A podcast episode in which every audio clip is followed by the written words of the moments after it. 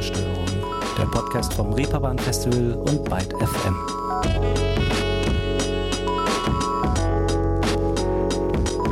Hallo zusammen, seid wärmstens willkommen zu einer neuen Ausgabe Ruhestörung.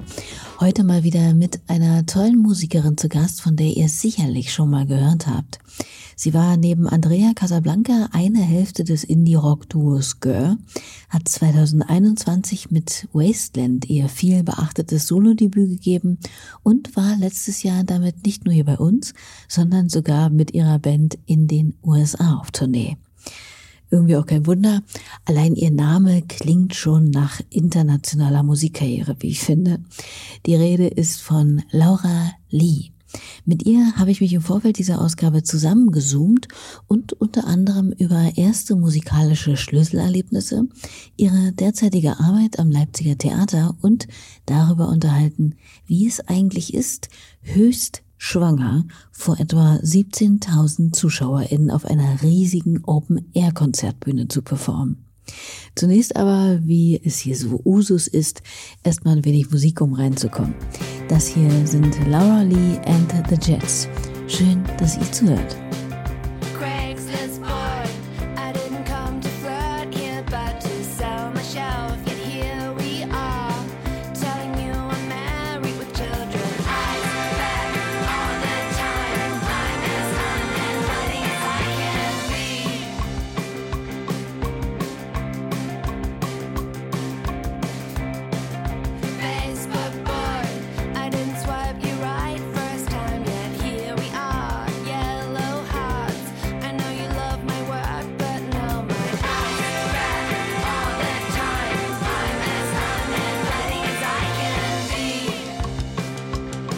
Bereits angesprochener Platte Wasteland Craigslist Boy.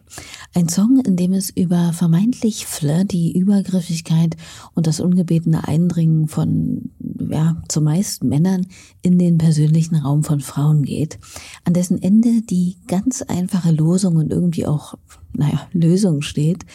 If I was into you, you would know. Mehr zu der Bedeutung des Songs, aber auch zu dem Thema generell hat Laura Lee übrigens vor zwei Jahren etwa in dem Reeperbahn Festival Videoformat Quotes gesprochen, wo unter anderem auch äh, Shader Kurz, Kerosin 95 oder Mia Morgan schon zu Gast waren. Verlinke ich gern nochmal in den Show Notes. Hört da gern nochmal rein. Lohnt sich. Sehr kurzweilig. Aber jetzt bleiben wir erstmal im Hier und Jetzt und da habe ich Laura eingangs natürlich erstmal gefragt, wie es ihr denn derzeit überhaupt so geht. Also äh, mir geht's ganz gut. Ähm, ich bin ja frisch gebackene Mama und habe äh, zum ersten Mal ein krankes Kind zu Hause, weswegen wir jetzt gerade hier unsere Osterpläne ein bisschen ähm, verändern.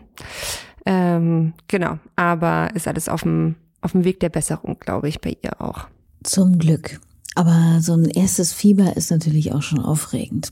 Gut, wenn man da mal gerade nicht den Termin und To-Do-Kahn bis zum Sinken überladen hat, so kann man vielleicht auch mal ein wenig in all das nachspüren, was in der vergangenen, sehr turbulenten Zeit alles eigentlich so abgegangen ist. Das ist bei Laura glücklicherweise gerade der Fall, auch wenn sie keineswegs untätig ist. Aber das kann sie natürlich alles viel besser selbst erzählen. Voll, also es ist jetzt ja gerade schon wieder so eine, mm, also ich mache jetzt ja gerade eine kleine Pause vom Live-Spielen, ähm, eben aufgrund meiner Elternzeit und ähm, das ist, ähm, also ich denke jetzt einfach gerade schon wieder so krass daran, dass es so wichtig ist, sich als Musikerin so Auszeiten zu nehmen und dass es super schwer ist, das zu nehmen, wenn man jetzt zum Beispiel nicht so einen Grund hat wie ich jetzt. Äh, das macht es einem natürlich leicht zu sagen, okay, ich ähm, bin jetzt einfach, kann jetzt einfach ein Jahr lang nicht äh, touren. Aber denke halt so, dass es so krass äh, gut gewesen wäre, wenn ich das auch schon vorher mal gemacht hätte, glaube ich. Mm, genau. Ähm, so ruhig war es dann doch nicht. Ich fange jetzt in äh, zwei Wochen an, am Theater Leipzig äh, so Musik zu machen und zu spielen und habe danach auch wieder ein Treffen, dass es losgeht mit dem nächsten Album. Also so lange konnte ich die Füße dann doch nicht stillhalten. Es tut mir aber auch irgendwie ganz, ja, ganz gut so. Äh, jetzt ist es so selbstbestimmt wieder anzufangen und nicht ähm, aufgrund von Sachen, die vielleicht andere Leute in den Kalender schreiben oder ähm, die von außen kommen. Und das fühlt sich gerade irgendwie total gut und ja, selbstbestimmt an und ähm, macht ähm, Spaß. Ja, aber letztes Jahr war krass. Also es war so, ich habe ja auch tatsächlich bis zum in den neunten Monat schwanger irgendwie noch auf der Bühne gestanden, bin noch in den USA getourt, haben wir haben selber unsere Headline-Tour gespielt. Ähm, also es war schon sehr ähm, busy, ja, aber hat ähm, ich war froh, dass es dann halt auch dass das Album so irgendwie wirken konnte, wie, also noch mal ein bisschen größer wirken konnte, weil man wusste das ja auch nicht so richtig mit der Corona-Zeit, inwiefern dann vielleicht auch so ein Album irgendwie ähm, ja nicht die Chance bekommt, live gespielt zu werden. Und dafür bin ich mega dankbar, dass es halt, dass wir es so gut noch ähm, so oft spielen konnten, die Songs, und sie so auch in verschiedenen Ländern äh, live gespielt werden durften. Und ja, das ähm, fühlt sich jetzt so komplett an, glaube ich, jetzt so die ganze Ära für das Album. Und jetzt, ähm, ja, freue ich mich voll drauf ähm, und bin so wieder, ja, super hibbelig vor dem nächsten Album, weil ich auch immer jedes Mal denke, Gott, wie, also es, man steht halt vor so einem Berg und man weiß gar nicht, wie man, ist jetzt irgendwie nicht so, ich denke mal so als Musikerin, man könnte ja so denken, ich habe jetzt irgendwie schon eben ein Soloalbum rausgebracht, ich habe äh, ein Album, zwei EPs mit Gör rausgebracht, man wüsste so, wie es geht, aber es fühlt sich jedes Mal wieder an, als ob man so, weil es nicht so einen Bauplan gibt und wenn man jedes Album auch anders angeht und ähm, das ist super aufregend, aber ist auch äh, ja nerve-wracking. So, so fühle ich mich gerade nachvollziehbar. Und ja, aber auch irgendwie gut, dass man als Musikerin ein gewisses Maß an Hummeln im Hintern, an ja, Kribbelei und Aufregung behält. Denn ich kann mir vorstellen, dass wie eigentlich in jedem Metier eine leidenschaftslose, verselbstständigte Routine sich nicht, sagen wir mal, unbedingt feurig auf die eigene Kreativität auswirkt. Voll. Ja, voll. Und ich will, ich finde es auch, also ich habe jetzt auch schon ähm, mit Max Rieger, der ja auch das ähm, mein letztes Album produziert hat, ähm, mit dem ich mich jetzt treffen werde und durch meine Demos so durchhöre, mit ihm auch gesprochen und bin halt so, hey, ich möchte irgendwie nicht nochmal das Wasteland machen. Ich möchte halt ein ganz anderes, also es soll jetzt vom Prozess her und ich meine, die Demos, die ich geschrieben habe, sind auch anders, aber so, ähm, das, genau, das ist halt irgendwie, dass man nicht in äh, ja, so eine Routine verfällt. Das ist, finde ich auch, dass es wichtig ist und dass es auch voll spannend ist. Und dafür braucht man eben ab und zu auch einfach mal Zeit. Beziehungsweise muss man auch als professionelle Musikerin zusehen, dass man sich bestimmte Pausen oder Auszeiten nimmt, um zum einen, auch wenn es Spaß macht, nicht stets und ständig zu arbeiten und zum anderen auch bestimmte Räume schafft, in denen man meinetwegen auch mal innehält, reinhört, nachspürt oder reflektiert, um eben nicht blindlings immer dieselbe Runde in seinem Karussell zu fahren. Ist sicherlich aber auch gar nicht so einfach, denn feste Arbeits- oder Urlaubszeiten gibt's ja in dem Sinne nicht. Die muss man sich dann eben schon selbst schaffen. Ja. Ja, ich glaube, dass es eigentlich total wichtig ist, auch in so Release- oder Veröffentlichungszyklen so zu denken, dass man halt wirklich sich Zeit nimmt, okay, jetzt ist so die Schaffensphase und dann ist halt die ähm, Aufnahmephase und dann ist die, dann wird das Album getourt oder promoted und gespielt und dann ist auch wieder ähm, diese, kann man sich vielleicht eine Pause nehmen und dann wieder in eine Schaffensphase kommen. Ähm, und was ich vielleicht im, in den Jahren davor manchmal auch falsch gemacht habe, ist die ganze Zeit zu touren und das Schreiben so nebenbei zu machen und das ähm, und gar nicht in so einen Leerlauf komme, weil der auch ein bisschen scary oft ist. Aber ich glaube jetzt, weiß nicht, habe ich, glaube ich, meinen Muskel auch so trainiert, dass ich weiß, es geht wieder, es wird wieder losgehen. Ne? Ähm, aber das würde ich sagen, ist so, wenn das jüngere KünstlerInnen hören, ist es wichtig, sich die, in diesen Zyklen auch so, glaube ich, zu orientieren und ähm, da nicht ähm, irgendwie die Versuchung, ähm, der so nachzugeben, die ganze Zeit zu, zu tun und zu spielen. Auch wenn das natürlich ist halt immer so sehr tempting, ne? Da kommt wieder so eine E-Mail rein und dann denkst du, oh das Geld könnte ich jetzt auch gebrauchen und klingt voll cool und da spielen ja auch noch die Bands und so. Aber manchmal ist Nein sagen da auch echt, ähm, äh, also zahlt sich dann, glaube ich, langfristig auch aus.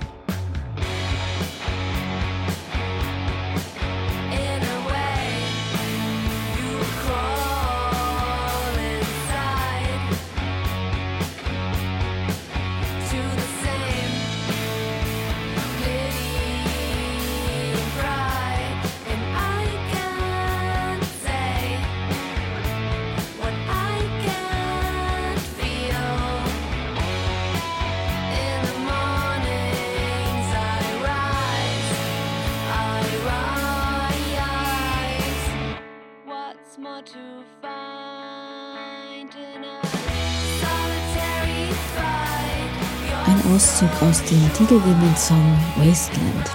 Eine Platte, die, soweit ich weiß, in Berlin entstanden ist, zumindest zum großen Teil, und doch nicht auf Lokalkolorit beschränkt ist, sondern auch ganz viel Internationales in sich trägt. Wie natürlich die Metropole an sich auch. Das geht schon bei der Besetzung los.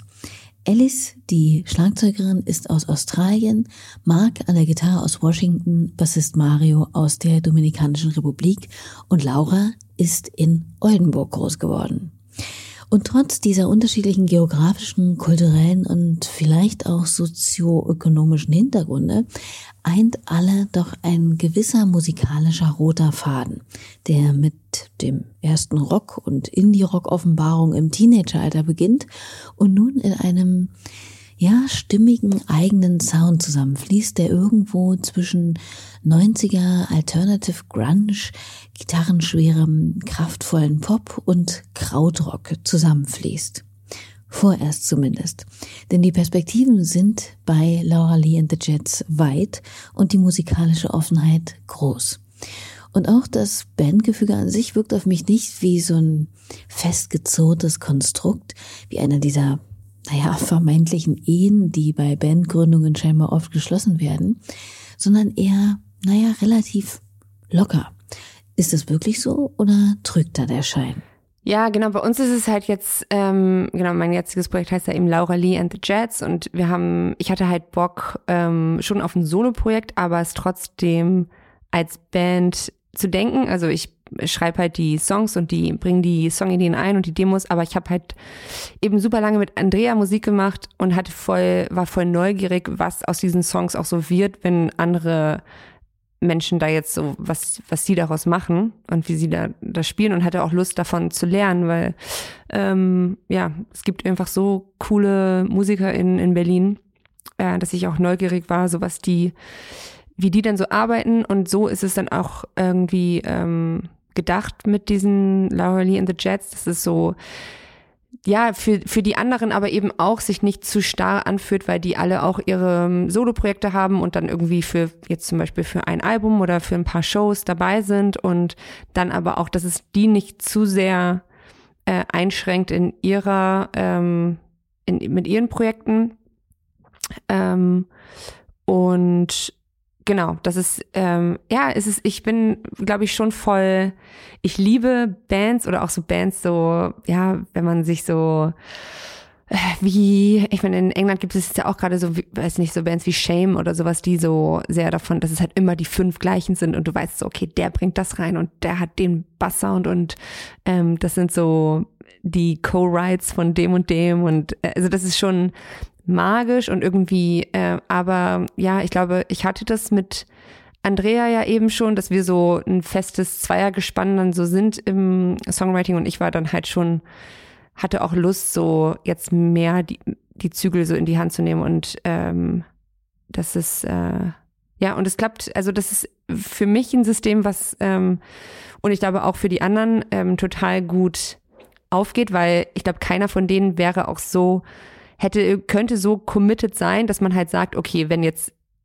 der mal, also die genießen es, glaube ich, auch alle, dass es so, okay, wenn jetzt einer mal krank ist oder nicht kann, ist es nicht schlimm, wenn jemand anders die Show spielt oder, oder ähm, weil das gibt denen auch ähm, ja eine ne gewisse Form von Freiheit, ne? Also ähm, ja, deswegen noch funktioniert das so oder ist es, glaube ich, für alle ganz, ganz entspannt. Hört sich auch so an. Und wie begann das aber nun alles bei Laura konkret mit ihr und der Musik? Gab es schon viel davon im Elternhaus oder eher nicht? Und was waren denn so die vielleicht ersten musikalischen Herzangreifer? Ähm, ja, bei uns war schon viel Musik im Haus. Ähm, genau, mein ähm, Papa hat ähm, viel, also hat Klavier gespielt und wir haben auch, also ich habe zwei ältere Brüder, wir hatten Klavierunterricht und genau, meine älteren Brüder hatten halt auch immer coole, coole Musik, würde ich sagen, so ähm, dass als ich dann endlich angekommen bin, ich glaube meine, also erste so Band, es war irgendwie, damals gab es diese Compilations und da war Wonderwall auf dieser Compilation drauf und dann war ich so, habe diesen Song halt, also bei so, es war nicht Kuschelrock, aber es war so Bravo-Hits oder sowas und dann bin ich voll auf diesem Song hängen geblieben und bin dann halt so zu meinen, habe es halt meinen Brüdern erzählt und die waren halt dann so, okay, dann musst du jetzt halt What's the Story Morning Glory dir halt holen. Und dann habe ich halt dieses Album rauf und runter gehört und dann haben sie es halt so weiter und dann so, okay, wenn du das magst, dann hör halt mal die Kinks oder hör halt so die Bands of The Who, auf die sie sich halt so beziehen irgendwie. Und natürlich die Beatles. Und die haben halt das schon, ja, so, waren, glaube ich, voll, voll happy, dass als ich dann halt irgendwie so Blut geleckt habe und haben es halt so voll gefüttert. Und dann ähm, habe ich halt meinen Papa gefragt, so, hey, ich habe irgendwie gar keinen Bock mehr auf Klavierunterricht. Ich würde voll gerne in einer Band spielen. Ähm, kannst du, ähm, kann ich anstatt, es war dann so ein Trade-Geschäft, was ich gemacht habe, war so, ich mache weiter Musikunterricht, aber nicht mehr Klavier, ich möchte jetzt ähm, Schlagzeug lernen. Ähm, war halt auch so die Zeit, wo so die, ähm, ja, White Stripes und ich fand Mac White halt mega cool und war so, in, in meiner Schule gab es schon so ein paar Bands und ich habe gedacht, okay, wenn ich Schlagzeug spiele, ähm, genau, und ich hatte eine coole Musiklehrerin, die mich auch mal hinter Schlagzeug gesetzt hat und hat, die hat ziemlich schnell so auch erkannt, hey, ähm, die schneit das jetzt mal schneller als der Rest der Klasse so. Ähm, genau, und dann habe ich eigentlich ähm, Schlagzeugunterricht genommen und habe dann ziemlich schnell angefangen, in Bands zu spielen in meinem kleinen Kaff und dann erst so in den Schulbands und dann in den, weiß nicht, überregionalen Bands und dann irgendwann in der Band von der nächstgelegenen Hauptstadt. Also so hab dann irgendwie so ein bisschen, kam dann echt, haben mich Leute dann live gesehen, meinten so, hey, kannst du auch, also willst du bei uns auch ähm, spielen? Genau, und dann war halt irgendwann klar, hier ist so, ähm, jetzt bin ich so im Hobbyband-Bereich, aber ich hatte halt voll Bock, das auch weiterzutreiben und bin dann natürlich nach, erst nach Hamburg und dann nach Berlin gezogen und war dann voll froh, dass ich ähm, Andrea kennengelernt habe als so eine, ja, so Partner in Crime, die's ähm, irgendwie Musik genauso ernst genommen hat wie ich.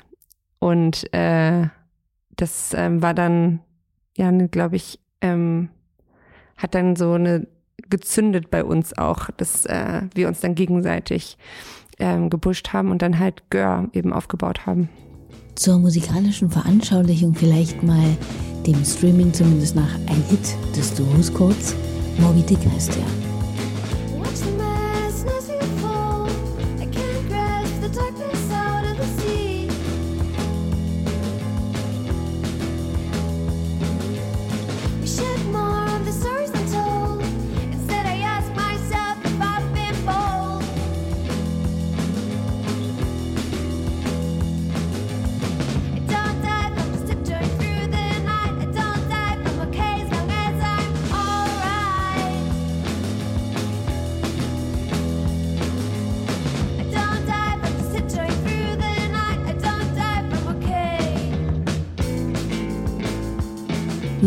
Also gehört, wie und durch wen sich die Musik als fester Bestandteil sukzessive in Lauras Leben geschlichen hat. Aber wie ist sie denn eigentlich an all das heiße Zeug damals gekommen? Ich meine, Streaming war zu dieser Zeit, also weiß ich nicht, so Anfang der 2000er ja noch nicht ansatzweise das, was es heute ist. Und ich weiß nicht, ob es jetzt in Oldenburg zu jener Zeit auch unzählige Platten respektive CD-Läden gab.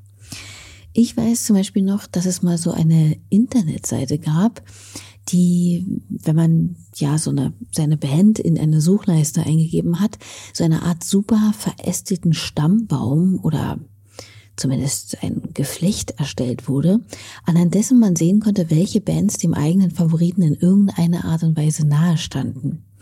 Die habe ich mir zum Beispiel dann persönlich alle rausgeschrieben und dann, wenn es sie gab, in Musikläden in dementsprechende Alben dann reingehört oder sie tatsächlich auch einfach mal blind gekauft, wenn das Cover mir gefallen hat, beziehungsweise vor allem, wenn das Taschengeld gereicht hat. Ich glaube, die Screaming Trees, beziehungsweise Mark Lennigan zum Beispiel, habe ich so entdeckt damals. Naja, oder man tauschte halt die guten alten selbstgebrannten. Ein wenig äh, in alten Kamellenbuddelei ist das, aber mich interessiert es trotzdem. Über welche Wege hat sich denn Laura so neue Musik damals beschafft?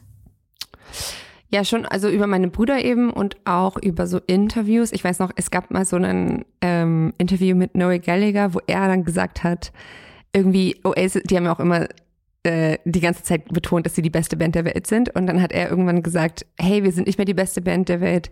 Blackberry Motorcycle Club ist jetzt die beste Band der Welt. Und dann war ich so, okay, wer ist das? Und dann habe ich mich halt, ähm, habe ich halt das Album gekauft. Also es war auch sehr viel, was halt so ein bisschen so Cross-References, was halt in Interviews dann so ähm, gedroppt wird ähm, und wo man, genau, dass man dann ähm, darauf auf, da, dadurch auf neue Bands ähm, aufmerksam wird.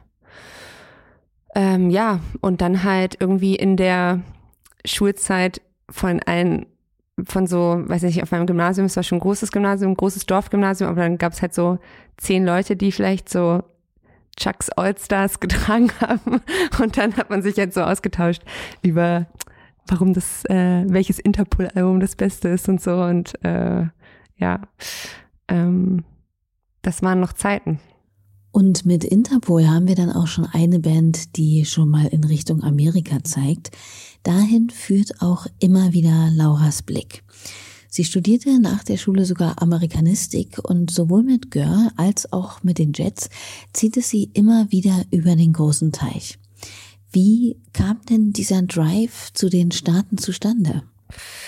Ähm, ja, ich habe ähm, ich kannte irgendwie die USA auch gar nicht so richtig, bevor ich äh, nicht angefangen habe, das zu studieren. Also es war auch so ein bisschen, ich glaube, mich hat die ähm, ja, Literatur von da irgendwie immer fasziniert und ähm, ist ja auch eine, man sagt immer, es ist eine junge Kultur. Das stimmt natürlich gar nicht, weil da in diesem Land ja schon ganz lange auch Menschen wohnen, äh, deren Kultur dann manchmal nicht so repräsentiert wurde, wie seitdem dann weiße Menschen dort wohnen. Aber ähm, ja, irgendwie hat's mich, ähm, mich hat es damals richtig krass ähm, geprägt, glaube ich, als ich dann eben dieses Auslandsjahr ähm, in Philadelphia war.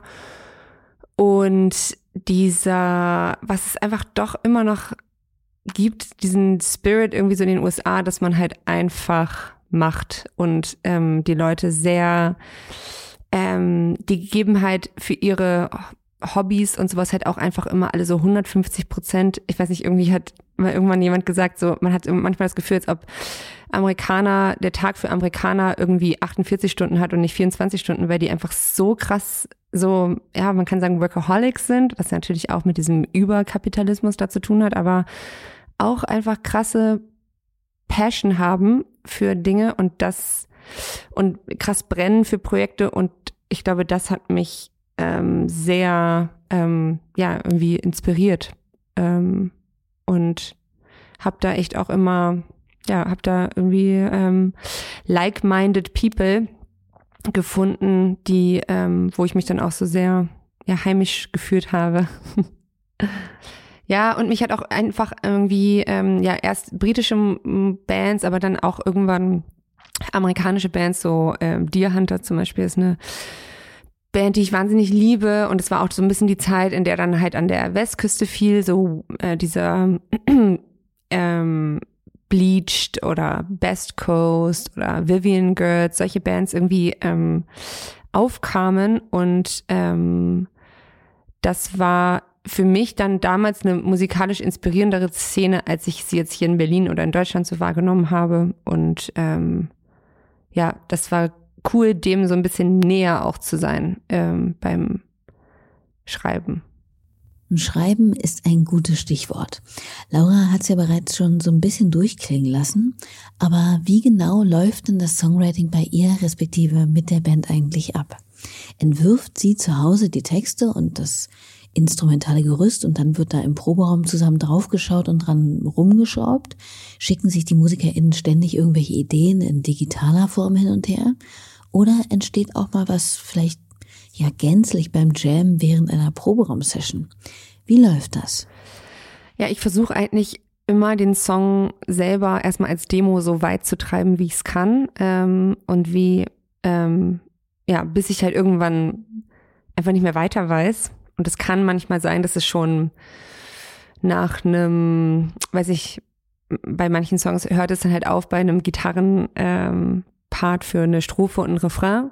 Und manche Songs haben halt schon, da bin ich halt total drin und hab, die haben auch schon eine Bassline und ein Schlagzeug und die Harmonien und da steht halt schon fast alles. Und ähm, das ist irgendwie so von Song zu Song unterschiedlich, wie ähm, wann dieser Punkt so für mich kommt, dass die Demo, okay, jetzt ähm, jetzt verschlimmbessere ich es gerade nur noch und ähm, ich glaube, jetzt ist ein guter Punkt, den diese Demo zu nehmen und ähm, sie den anderen zu schicken. Und meistens genau schicke ich sie denen erstmal vorab, dass die zu Hause auch ein bisschen Zeit haben, sich mit den Parts so vertraut zu machen und vielleicht ein paar Ideen zu sammeln. Und dann sind wir ja in der Probe und ähm, dann ähm, ja, sagt halt dann meistens irgendwie einer, hey, ich hatte die, dass man, ich hatte eine Idee für eine Transition oder ich hatte eine Idee, dass man den Schlag, das Schlagzeug vielleicht ein bisschen anders da machen könnte oder so. Und dann ist es eigentlich auch ziemlich schnell, ähm, stachelt dann einer den anderen an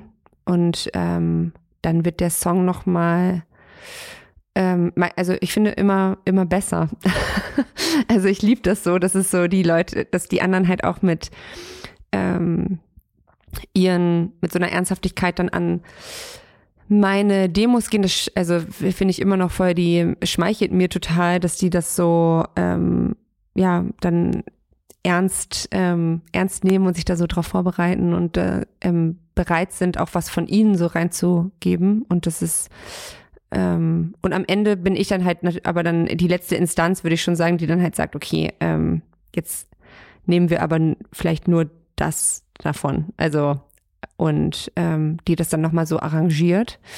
Ähm, aber es macht Spaß, auch, also ich bin auch jemand, die das dann erstmal laufen lässt, glaube ich, weil ich finde auch, dass die ähm, besten Ideen, also dass, dass die, dass es erstmal auch ins Laufen kommen muss, dass man nicht sofort ähm, Nein sagen darf auch so, ne, sondern erstmal, dass so, dass es alles in, ins Rollen kommt und dann habe ich ja immer noch ganz zum Schluss so die Freiheit, ähm, das so zu arrangieren. Und meistens genau nehme ich es dann mit. Wir nehmen dann die ähm, Songs vielleicht nochmal auf, also nochmal die, die Ideen, ähm, genau, ganz am Ende der Probe, dass man es einfach nochmal den Status dann aufnimmt, dann nehme ich es wieder mit nach Hause und dann mache ich eigentlich so ein letztes Arrangement.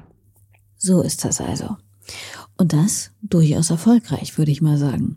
Und wenn man als Frau im Musikbusiness so unterwegs ist, vielleicht sogar wie Laura auch noch im Zentrum des Schaffens steht, dann ist es heutzutage immer noch so, dass genau das auch immer wieder ein Stück weit in der Presse zum Beispiel thematisiert wird.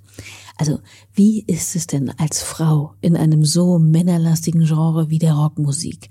Wird man genug ernst genommen? Versteht man sich als Feministin? Wie geht man denn mit sexueller Belästigung um? Alles Fragen, mit denen auch Laura während ihrer Karriere natürlich schon immer wieder mal konfrontiert wurde.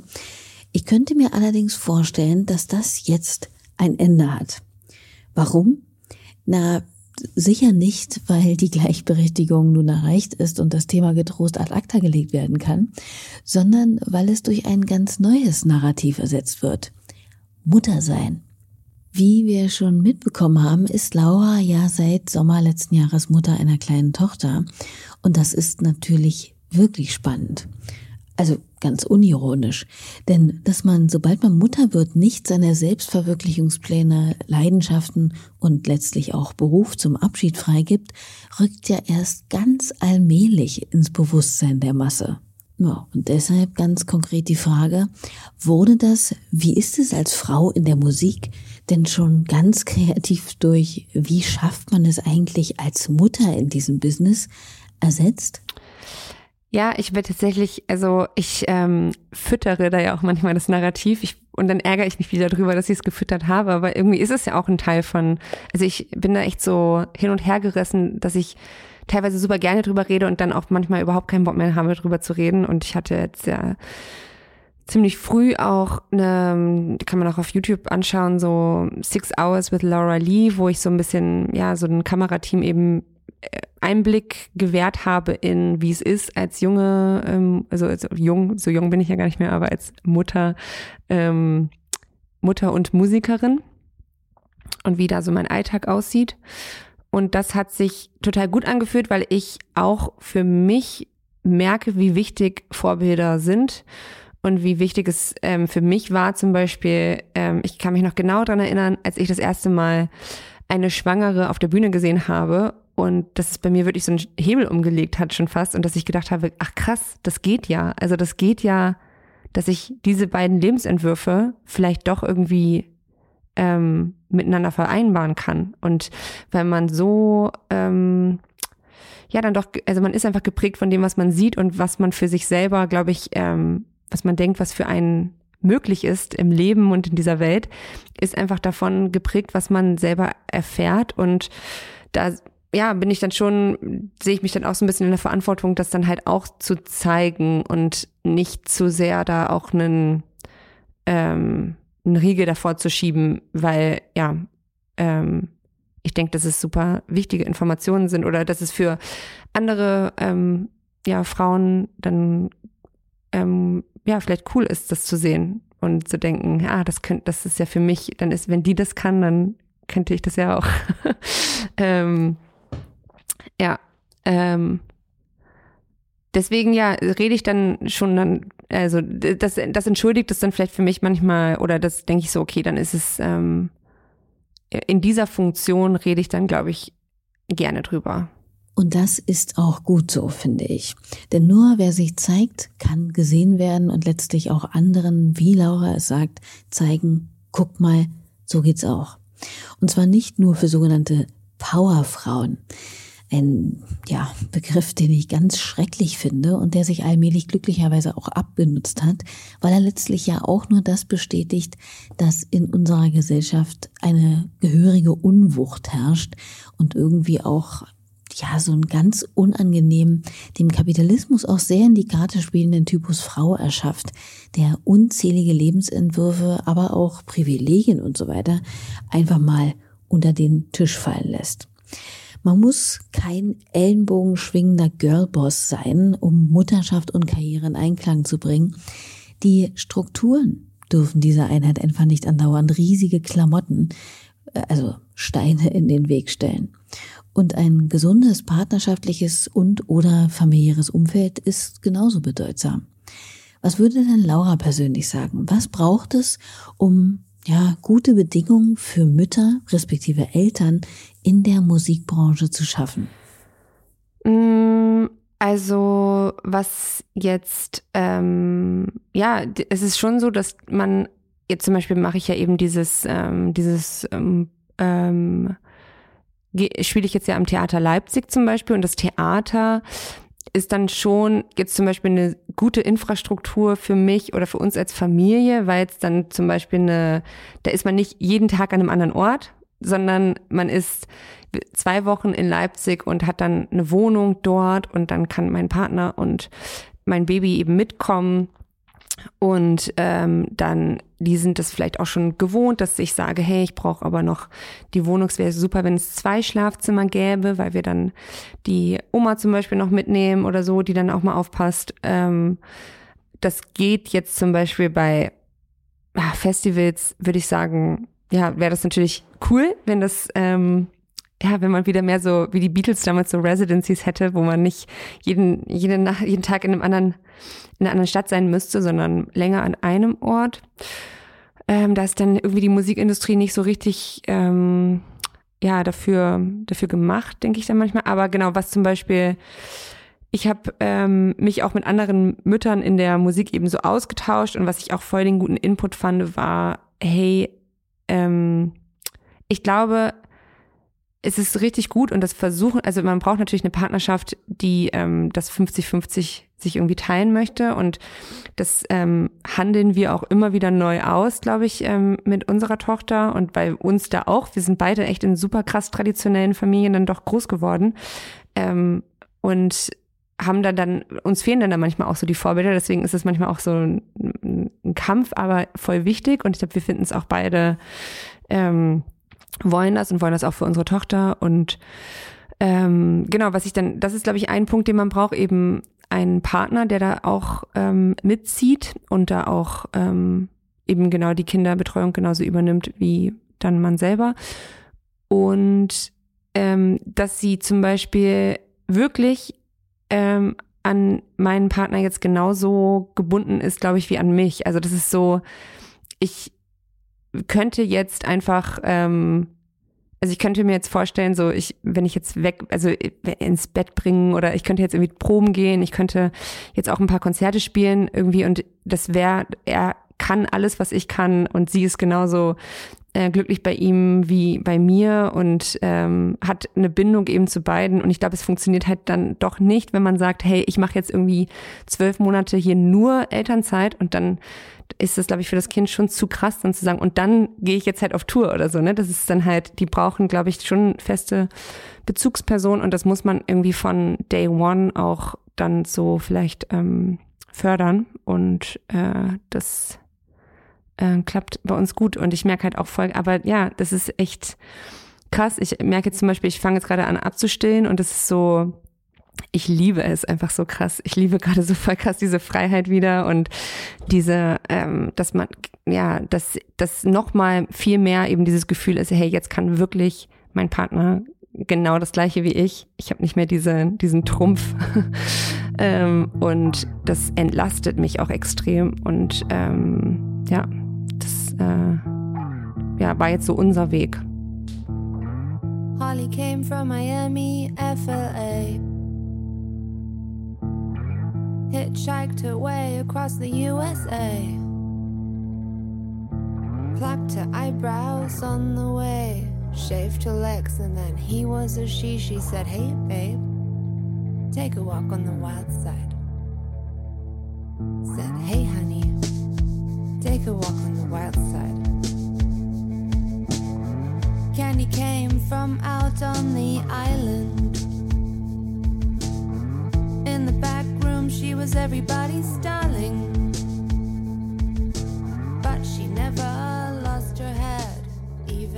Aufgenommen während der US-Tour, passenderweise in New York, Lou Reeds Heimat, das luftige Cover Walk on the Wild Side von Laura Lee and the Jets, beziehungsweise ein Auszug daraus versteht sich.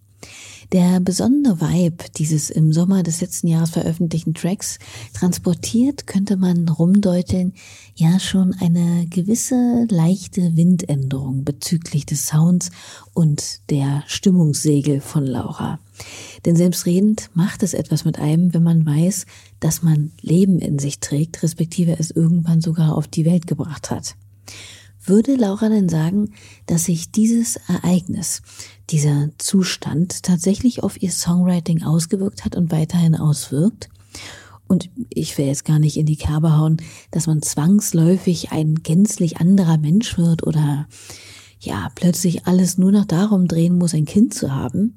Aber wenn man zu jenen MusikerInnen gehört, die nun mal in ihrer Musik verarbeiten, was sie erleben, durchfühlen und erfahren, dann kann das doch eigentlich unmöglich an einem vorbeigehen, oder?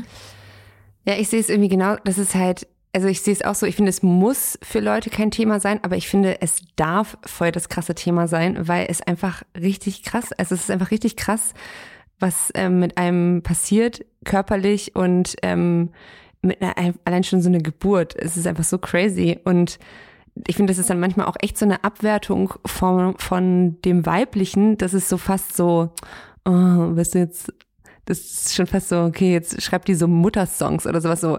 Ja, und wenn ich halt Bock drauf habe, Muttersongs, wie geil ist es, weil das sind einfach auch viele Frauen entscheiden sich dazu, irgendwie Mütter zu werden und ähm, wieso wird das so entwertet, finde ich manchmal irgendwie voll krass, dass es so, denke ich auch echt irgendwie immer so oft wie so, weiß nicht. Ich denke auch so, wenn dann, äh, das ist so, dass sich irgendwie voll viele Leute auch jetzt gerade so was drauf einbilden, dass sie ihre Kinder so nur in Blau und ähm, Grün oder äh, Ockerfarben kleiden. Und dann denke ich so, warum ist es denn eigentlich so schlimm, die in Pink zu kleiden? Also so, das ist ja auch so, weil wir dem sowas Weibliches zuschreiben und dann wird das gleich schon so ab, also manchmal bin ich davon echt so ein bisschen, es zeigt einfach, was für einen Stellenwert dann auch oft das Weibliche in unserer Gesellschaft hat. Das ist, finde ich, manchmal auch nicht genug ähm, zelebriert wird. Ähm, ja, aber ich habe halt ähm, für mich jetzt so krass gemerkt, in der Schwangerschaft, ich habe viel in der Schwangerschaft geschrieben und die Songs sind wirklich alle ähm, leichter, positiver, glücklicher, ähm, so lebensbejahender. Und ich glaube, das hat schon sehr viel damit zu tun, aus dieser Erfahrung, dass einfach in dieser Zeit so ein Leben in mir drin gewachsen ist, in meinem Körper.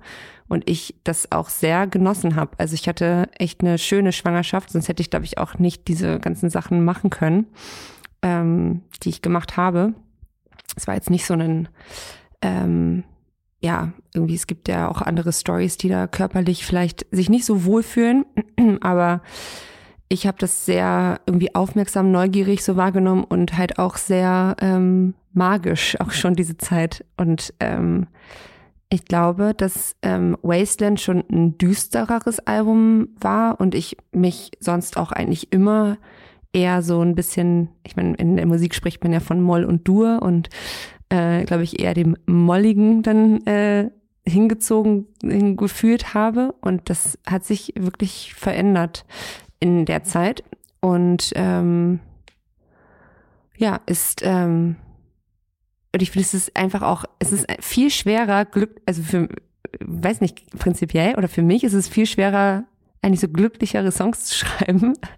Ähm, aber es ist eine mega geile Challenge gerade. Und ich habe jetzt auch so, genau den ersten Song, in dem es ja auch ein bisschen in dieser Doku ging, dieser I Care Song, oder? Das ist so ein bisschen der Working Title davon, ähm, da rede ich halt auch drüber, dass auch dieses ähm, Gefühl, Mutter zu werden, man kann ja auch nochmal eine ganz andere Form von so Liebeslied schreiben, weil sonst gibt's halt irgendwie immer diese ähm, Liebe zwischen irgendwie zwei Erwachsenen, aber diese Liebe finde ich auch zu einem äh, zu einem Kind ist auch voll die krasse Muse einfach, die man so kennenlernt. Ähm, und das ist für mich jetzt so als Songwriterin schon voll spannend und ähm, ich merke so, ich habe da, sie ist einfach so ein, nochmal so eine komplett neue Dimension im Leben, glaube ich, die ich jetzt so, an der ich mich jetzt kreativ äh, abarbeiten kann. Ähm, ja, und man denkt, glaube ich, auch voll oft, also das, da habe ich letztens auch mit einer äh, Freundin drüber geredet. Zum Beispiel, ich glaube, Stevie Wonder, dieser Isn't She Lovely, das handelt von seiner Tochter, hat sie mir erzählt, und gar nicht von einer Frau. Also ich glaube, das ist in der Musik, unterschätzt man das dann vielleicht auch manchmal, wie ähm, auch äh, ja, diese Liebe zu Kindern ähm, schon immer eine krasse ähm, ja, äh, Inspiration war für viele. Auf jeden Fall. Und man kann sich auch sehr gut vorstellen, dass das Kleine davon auch schon so einiges zuteil geworden ist. Aber von Musik war es ja ohnehin schon umgeben, da hat es noch nicht mal frische Luft geschnappt. Wie ich es ja vorhin schon andeutete, stand Laura ja noch hochschwanger auf der Bühne der Berliner Wohlheide im Vorprogramm der Beatsticks zum Beispiel. Hatte sie zu diesem Zeitpunkt eigentlich nie die Befürchtung, dass ihre Tochter denken könnte, ach geil, so richtig viel Publikum. Da sage ich doch mal spontan Hallo. Ich komme raus. Ja, es war tatsächlich, ähm, mein Label hat richtig krass gehofft darauf, dass das Kind an der Wohlheide-Show kommt. Und sie gesagt haben, also ein geileres PR-Event gibt's eigentlich gar nicht. Und sie wäre ja auch schon gesund gewesen, so da. Also ähm, hätte schon kommen dürfen. Ähm, ja, ich habe da echt so krass auch an meinen Instinkt, glaube ich, einfach geglaubt. Und als ich die Show, das ist natürlich immer das Schwierige, du musst in der Musikindustrie ja Shows zusagen, eigentlich so ein halbes Jahr bevor du sie spielst. Und das war für mich schon, ich war ja noch nie schwanger und wusste nicht so, okay, wie fühlt man sich im neunten Monat? Und dann habe ich irgendwie ein paar Leute abtelefoniert und dann sind die Antworten auch so unterschiedlich, wie man sich irgendwie nur denken kann, so von auf keinen Fall zu, ähm, ja, klar, geht voll. Und ähm, ich habe dann eigentlich so ein bisschen gesagt, okay, ich sag's zu, aber eben mit der, dass alle wissen, hey, ähm, kann sein, dass ich dann auch wieder rauspullen muss, was ich sonst halt nicht, äh, ich bin eigentlich sonst eine, ja, wenn ich so was zusage, dann mache ich es auch. Und ähm, aber das lernt man ja, glaube ich, dann auch als ähm, Mama oder als Elternteil, dass es dann plötzlich, ähm, dass man das alles nicht mehr so unter Kontrolle, also unter seiner eigenen Kontrolle hat. Ja, und habe dann echt auf meinen Instinkt gehört und ähm, auch auf den Ratschlag meiner Gynäkologin, mit der habe ich das auch alles auf jeden Fall besprochen. Die war aber auch so, die hatte das ja auch noch nie. So, okay, ist es, ähm, dann so, haben Sie denn noch Fragen? Und dann so, ja, ist es sicher, so vor 17.000 Leuten ein Konzert zu spielen? Ist jetzt ja nicht so, dass sie das so im Medizinstudium gelernt hat. Oder wie laut darf es so sein äh, auf der Bühne und so? Und dann habe ich mir eigentlich auch mit ihr so ein bisschen, ähm, ja, eben diesen Plan überlegt, mit in ihr Monitoring zu spielen um einfach die äh, Lautstärke auf der Bühne gering zu halten. Kannst natürlich aber nicht, das sind 17.000 Leute, die machen natürlich auch schon Krach irgendwie, aber ähm, das ist auch draußen. Ich fand es jetzt einfach alles gar nicht so. Ich glaube, vielleicht sogar, wenn du selber aufs Konzert gehst, wäre es sogar vielleicht lauter, als wenn man auf der Bühne steht. Ähm, aber ich habe mir das auch noch angehört und es waren auch so Hebammen äh, und Gynäkologinnen in, im Publikum dann nach der Wuhlheide, die dann nach ähm, habe ich mir eben das Beatsteaks-Konzert noch angeschaut.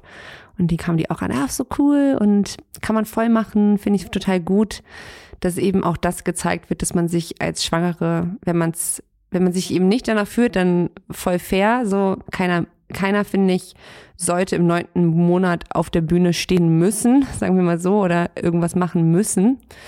Äh, aber wenn man das möchte, und ähm, dann sollte man es dürfen. So und ähm, das und für mich war es echt eine, ähm, mir hat es sehr gut getan, weil auch die Bühne, ich bin auch jetzt niemand, die so krasse Bühnenangst hat, glaube ich. Ich fühle mich da total wohl, ich fühle mich beim Musikmachen wohl. Es gibt ja auch echt Künstlerinnen, ähm, die für die Musik machen und auch auf der Bühne stehen, echt so ein bisschen so ein Kampf ist, auch mit sich selber und mit seinen eigenen Dämonen und die dann irgendwie jedes Mal tausend Tode sterben.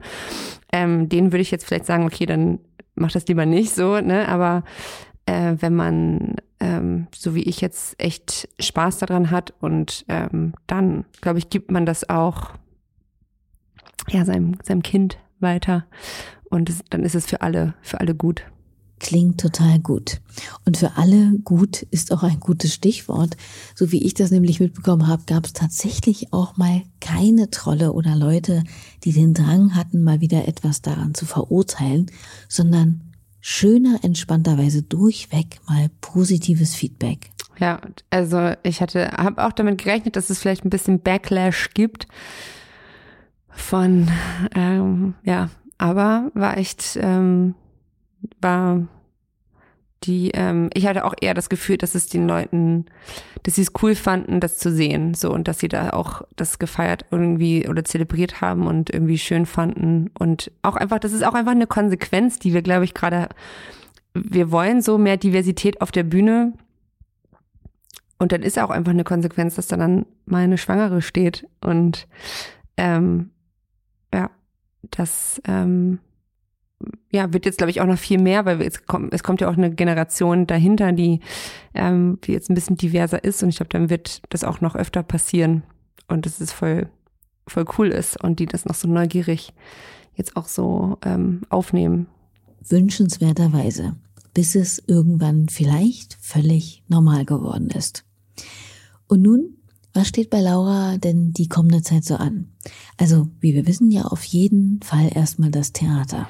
Jetzt äh, mache ich erstmal mein Theaterdebüt an, genau, am Theater Leipzig ähm, spiele ich in Meister und Margarita ähm, unter der Regie von Claudia Bauer und bin ähm, mega gespannt. Das ist ein sehr, auch so ein bisschen punkig inszeniertes Stück und die war, ähm, fand ich auch super, dass die echte MusikerInnen jetzt da zugeholt hat und nicht Schauspieler, die ähm, dann vielleicht so tun oder so, als ob sie spielen. Ähm, und ich glaube, das kommt dann auch nochmal viel, ähm, ja, authentischer rüber. Und ich glaube, genau das wollte sie für die Inszenierung. Und das ähm, wird, glaube ich, ganz, ganz cool. Ähm, genau, und dann möchte ich ähm, das nächste Album schreiben. Also ich treffe mich, ich habe mit ähm, Max Rieger, der ja auch einigen vielleicht aus der Band Die Nerven bekannt ist, der hat ähm, genau das ähm, mein erstes Soloalbum mitproduziert und ähm, ich war finde, das Album klingt immer noch gut. Manchmal denkt man ja auch so nach einer Zeit, oh Gott, irgendwie die Entscheidung war falsch, das so und so dann so abzumischen oder so. Aber ich bin immer noch zufrieden mit dem Album und habe gut mit ihm zusammengearbeitet. Und ähm, genau, jetzt ähm, bin ich aber auch voll gespannt, wie ähm, ja, er jetzt mit diesen neuen Songs so umgeht. Und ich habe jetzt, glaube ich, so, pff, weiß nicht, in der Schwangerschaft halt ähm, so 20 Songs vielleicht geschrieben. Und die werden wir jetzt mal durchhören und dann bin ich gespannt, wie dann so sein, auf welche Songs sein Ohr dann so anspringt. Und ähm, ja, wie wir, ich glaube, es wird anders werden. Vielleicht wird's, aber ich weiß noch nicht wie. das weiß ich dann erst. Äh, ja, ich kann, könnte mir vorstellen, dass er dann halt ähm, ja, wie, wie, auf was für Arrangementideen er dann halt so kommt. Da bin ich jetzt mal gespannt. Ich glaube, es wird nicht nochmal so ein grungiges ähm, Bandalbum vielleicht werden. Vielleicht wird es auch manchmal ein bisschen akustischer oder so, könnte ich mir vorstellen. Ich habe auch richtig viel Sheryl Crow gehört, zum Beispiel in letzter Zeit. Ähm, die Globe Sessions. Ähm, und hätte auch voll Bock da drauf. Aber vielleicht kommt Max auch nochmal mit was ganz anderem um die Ecke. Das stelle ich mir ja sehr interessant vor, denn nicht nur in Anbetracht des mittelmäßig dystopischen, aber durchaus furios guten Album der Nerven aus dem letzten Jahr ich weiß noch, dass als äh, Max Rieger hier mal bei Ruhestörung zu Gast war, wir ganz schön danach gerungen haben, nach der fröhlichsten Musik zu fahnden, die er überhaupt so an sein Ohr lässt. Ich glaube, ich weiß es nicht mehr, es war irgendetwas Jazziges, weil zum Kochen Doom oder so selbst für ihn nicht so passend war. Aber eine Happy Pregnancy Platte ist dann natürlich nochmal ein ganz anderes Level.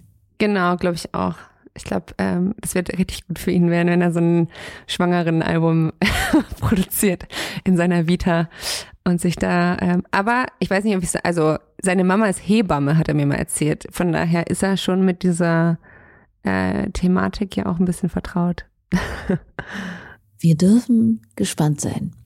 Und damit will ich auch hier langsam zum Ende dieser Ausgabe kommen. Nicht aber natürlich ohne Laura noch einmal zu fragen, was sie denn neben Sheryl Crow noch so für Musiktipps für uns parat hat. Ja, ich höre gerade sehr viel Crumb, also wie die Krümel. Das ist so, ich stehe irgendwie gerade sehr drauf auf Bands, die, ich glaube irgendwie, es kommt echt so eine neue Generation, die den Genres einfach richtig krass egal sind und die so, und das finde ich einfach richtig geil. Also so, ähm, genau, bei diesem Crumb finde ich auch, das ist so Jazz-Indie oder so.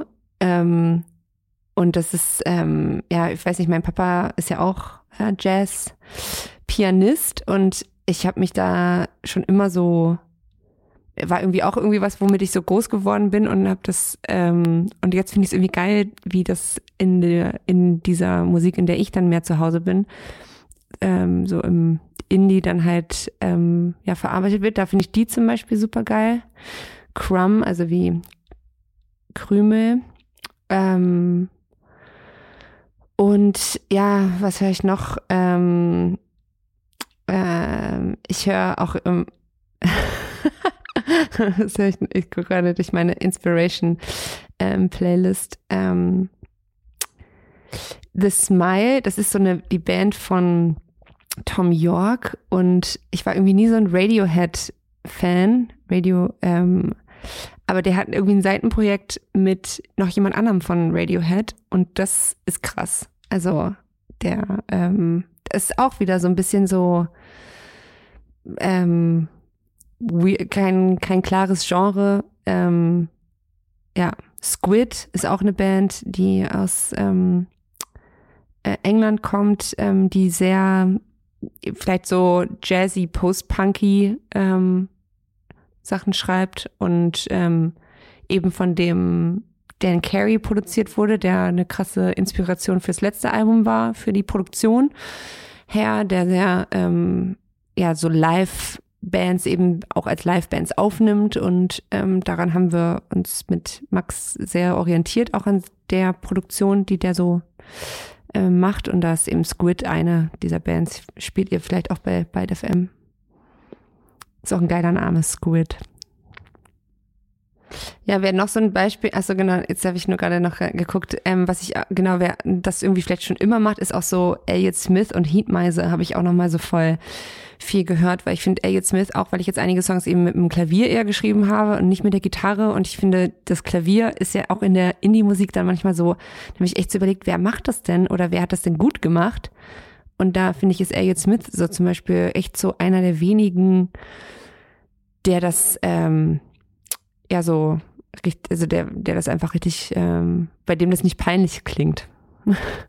Da sind jetzt ja einige gute Empfehlungen dabei, durch die ihr euch sehr gern mal durchhören könnt. Genauso wie durch das Övre von Laura Lee in the Jets selbst. Wir sind damit für heute durch und damit bedanke ich mich erstmal bei Laura für das interessante und nette Gespräch und bei euch natürlich fürs Zuhören, Abonnieren, Kommentieren und stille Posten unseres Podcasts hier. Damit sorgt ihr dafür, dass vor allem die hier geladenen MusikerInnen mehr wohlverdiente Aufmerksamkeit generieren können. Und das ist ja in jedem Fall erstrebenswert. Wir hören zum Rausschmeißen eine der Empfehlungen von Laura, die zufälligerweise auch in letzter Zeit öfter mal bei mir läuft. Und zwar Crump mit Locket. Und damit macht's hübsch bis nächste Woche, in der ich im Übrigen die erste Welle von X verkünde, die in diesem Jahr auf dem Reeperbahn Festival spielen werden. Also, Obacht und bis dahin macht's hübsch. Tschüss.